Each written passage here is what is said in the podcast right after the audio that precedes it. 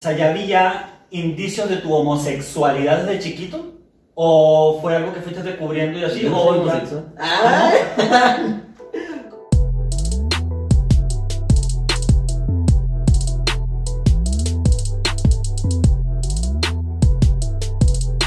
Bueno, mi gente, sean todas y todos bienvenidos a este primer episodio de Hablando Claro, un programa donde reina el humor y el alcohol relaja la plática.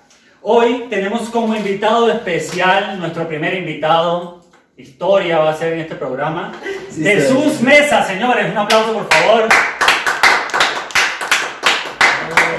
Pero qué Jesús, fantasía. Vamos a comenzar primero por cómo te gustaría que te llamaran. ¿Cómo, cómo, cómo quieres que te llamen? Como quieras. Como yo no- quiera. No tengo ningún problema. Porque tienes un montón de nombres y, y tengo entendido que la Muchos gente. fragmentos. Y tengo entendido que la gente no, con- no te conoce mucho por tu nombre de pilas Jesús Mesa. No, No, no conoce el verdadero yo. conocen al verdadero tú. Pues esa es la idea de este A la programa. personalidad anfitriona le llaman en psiquiatría. No toquemos temas psiquiátricos aún. todavía No tienes ni la más mínima idea de dónde estás y qué no va sé a en qué me he pasar. metido. No sé en qué me he y, no- metido. y qué va a pasar. Y pues bueno, hablando claro, básicamente es un programa de entrevistas donde se bebe alcohol, ¿sí? Y van habiendo juegos en el transcurso del programa donde nos van a hacer beber y beber y beber y beber y beber. Voy Obviamente, a saber quién termina más borracho. Jalo. Contigo al fin del mundo ya sabes. eh, pues nada, saludcito, me puse nervioso. Saludcito, no vayas a empezar, por favor. ¿Por qué no? Aquí sexo en vivo. Un roncito. ¿no? Roncito. Qué rico. Mi favorito. Entonces, ok, tienes cada uno de tus seudónimos de distintas Índole. facetas que tienes, ¿no? Tienes tu faceta de cirquera, Ajá. De ¿Quieres- artista. quieres de artista circense? Sí, sí, sí. Perdón por utilizar ese término tan peyorativo. ¿Cirquero es peyor- peyorativo? Cirquera de- dicen por ahí que es peyorativo. Ah, que es artista circense. Artistas circenses. Uh, uh, que chica. todos son artistas. Vemos. Tienes también por otro lado tu faceta de científico. Que eres un doctor. ¿Puedes decirnos, por favor, el, el grado que tienes académico? Doctor en ciencias biomédicas. Ujú.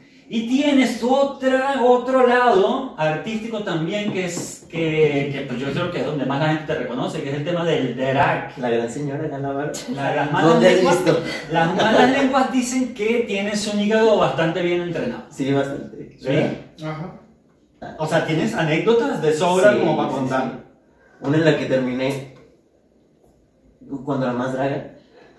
eh, cuando fue la transmisión de la más draga, no empezaba el programa, hubo un, un problema.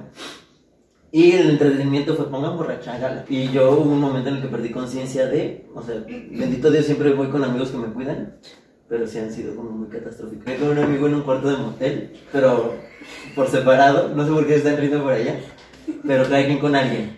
Tengo otra donde me quedé dormido, así, literal afuera del antro y me tuvieron que cargar hasta... O sea, que- y cuando dicen, ¿a qué te dedicas? ¿Qué, qué dices? a todo. O sea, tú eres Sí, güey, depende. O sea, depende de con quién esté platicando, o sea, o, con- o para qué son los fines de conocimiento, o sea, hasta dónde voy a permitir a la persona que se acerque.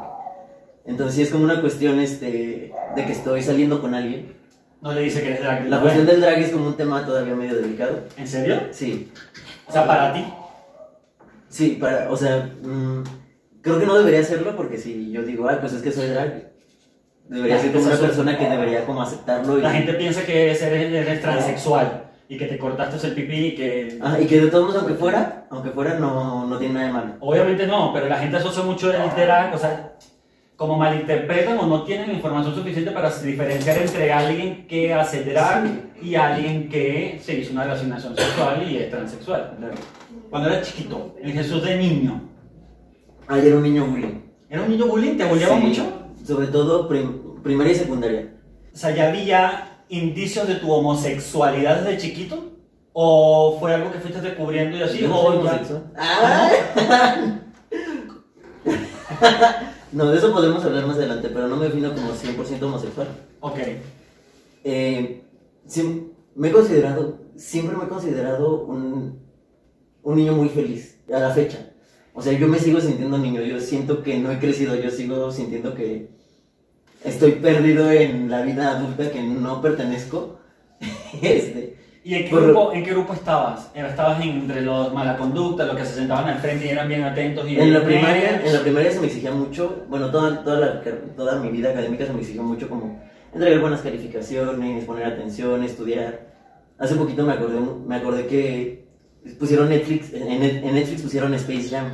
Me acuerdo, me acuerdo. Michael Jordan. Sí, me acuerdo que yo tenía muchas ganas de ver esa película y la tabla de multiplicar que mejor me sé es la del 7, porque mis papás para llevarme a ver Space Jam tenían que aprenderme la tabla del 7 en un día. Mis papás siempre han sido muy Ambos exigentes. dos. Sí, como de tener que entregar calificaciones 8, 9, 10 para poder tener como O sea, ¿con todos los hermanos o era nada más contigo? no, con todos, con todos, con todos.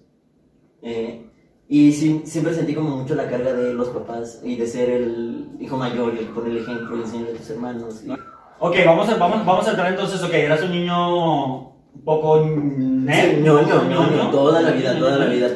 Primaria y secundaria. Y aparte en secundaria tuve novia.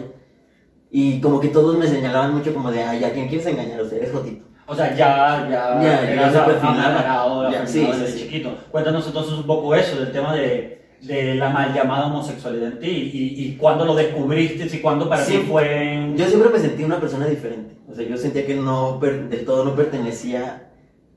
No entraba como en lo que mi papá esperaba de mí. O sea, era como jugaba fútbol, este. eh, El, luego la hetero- atención. el heteropatriarcado. Claro, sí, sí, sí.